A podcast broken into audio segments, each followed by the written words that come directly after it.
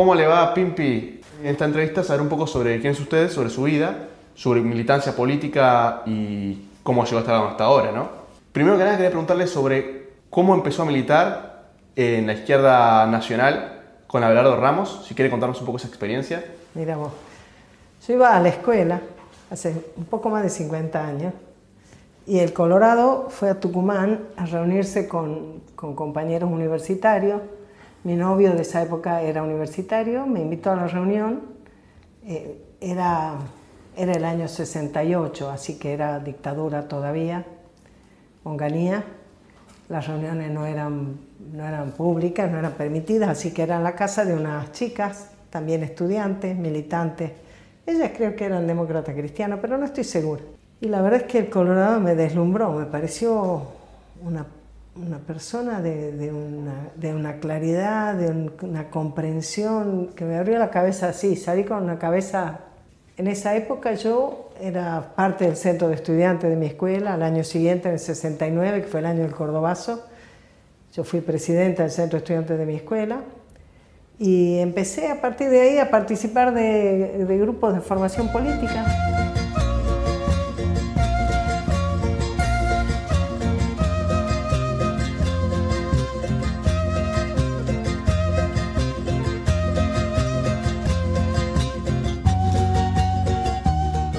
Todo escondido de mis viejos, mis viejos no me dejaban participar en política, además tenían miedo.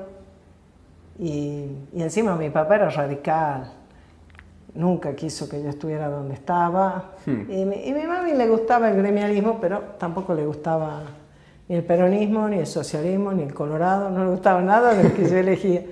Así que esa era de las pocas cosas que yo no compartía con mi viejo. Salía de la escuela, me iba a reuniones formación que eran reuniones serio, teníamos que leer, estudiar, participar de discusiones, era, era importante, ¿no?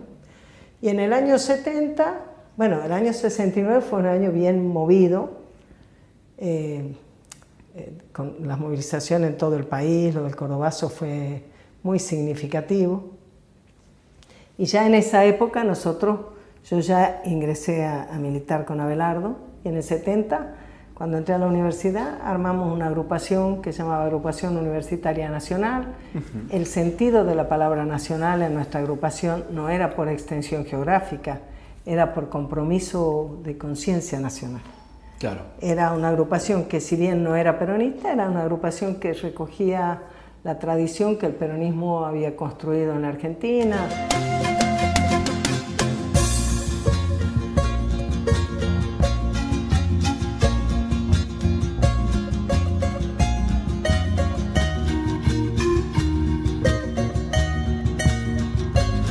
Fíjate que el radicalismo ha, tenido mucha mejor prensa, muchas más posibilidades. Mira, ahora se habla de, la UFER y demás, las cosas que han hecho contra Perón y con Evita, las infamias, los juicios, las acusaciones.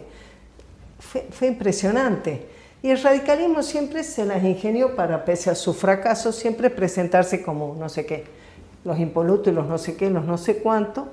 Y como en el año en 1918 ellos fueron parte del movimiento de la reforma universitaria, ellos quedaron asociados en el imaginario popular con la gratuidad de la enseñanza universitaria, pero la gratuidad de la enseñanza universitaria es de Perón.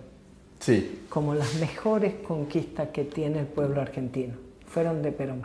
Es verdad, es de Es impresionante eso, pero vos preguntale a la mayor parte de las personas y cuando hables de gratuidad de la universidad vas a ver que aparece el nombre de los radicales. Porque ellos la, pelearon, sí, la pelearon, pero tuvieron gobierno radical del 2016, desde 1916 hasta el, eh, 30. 30 y la, la universidad no fue gratuita. Claro. No fue gratuita.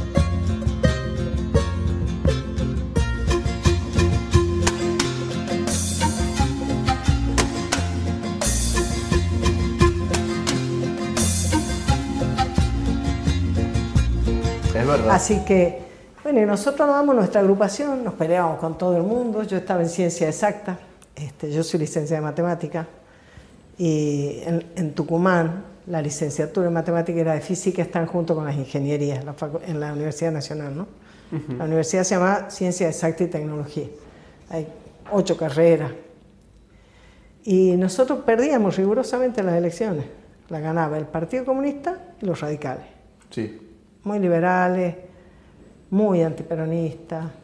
Pero nosotros remábamos, remábamos, remábamos. Le dábamos la pelea, ¿no? Era muy difícil en... Dábamos mucho la pelea porque creo que, creo que en eso radica un poco que podamos seguir pasando los años, seguir con el mismo compromiso militante, ¿no? que no nos arredraba nada de la pelea, no nos hacía... Eh, no arrugábamos, digamos. No bajaban los brazos. Para nada. Entonces, por ejemplo, todos los años nosotros hacíamos propuestas de... Nos, candidateamos para el centro estudiante y ya te digo, rigurosamente perdíamos. Eh, ganaba el PC con alianza con los radicales.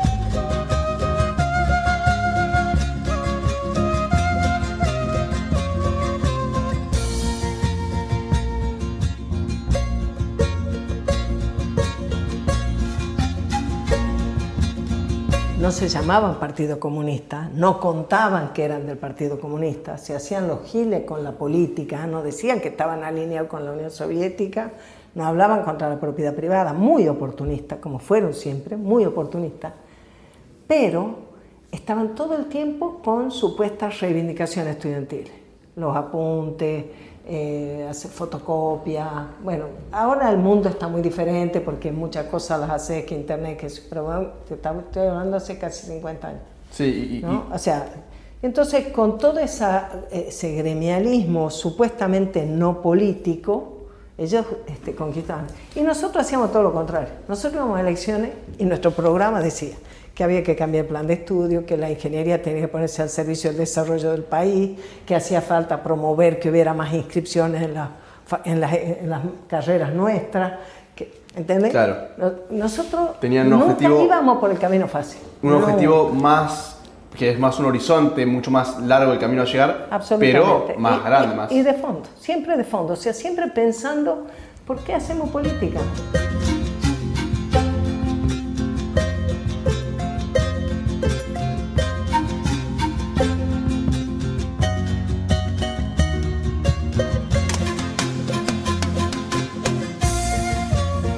Fondo, o sea, siempre pensando, ¿por qué hacemos política? Y nosotros hacíamos política como hacemos ahora, porque queríamos cambiar la realidad, porque pensamos que la Argentina era un país dependiente, no solo económicamente, sino eh, muy colonizado culturalmente. Claro. Muy colonizado culturalmente, porque la batalla para destruir al peronismo fue cruel. Fue sobre las vidas, fue sobre los bienes y fue sobre las ideas fue tremenda. Entonces, remontar eso, y más en un mundo de clase media, un mundo desvinculado como estaba la universidad, eh, Del pueblo, de la realidad, de, claro, los de la realidad de los trabajadores, de la industria, de, la, de la vida del comercio, de la vida cotidiana, bueno, vos te estabas enfrentando como...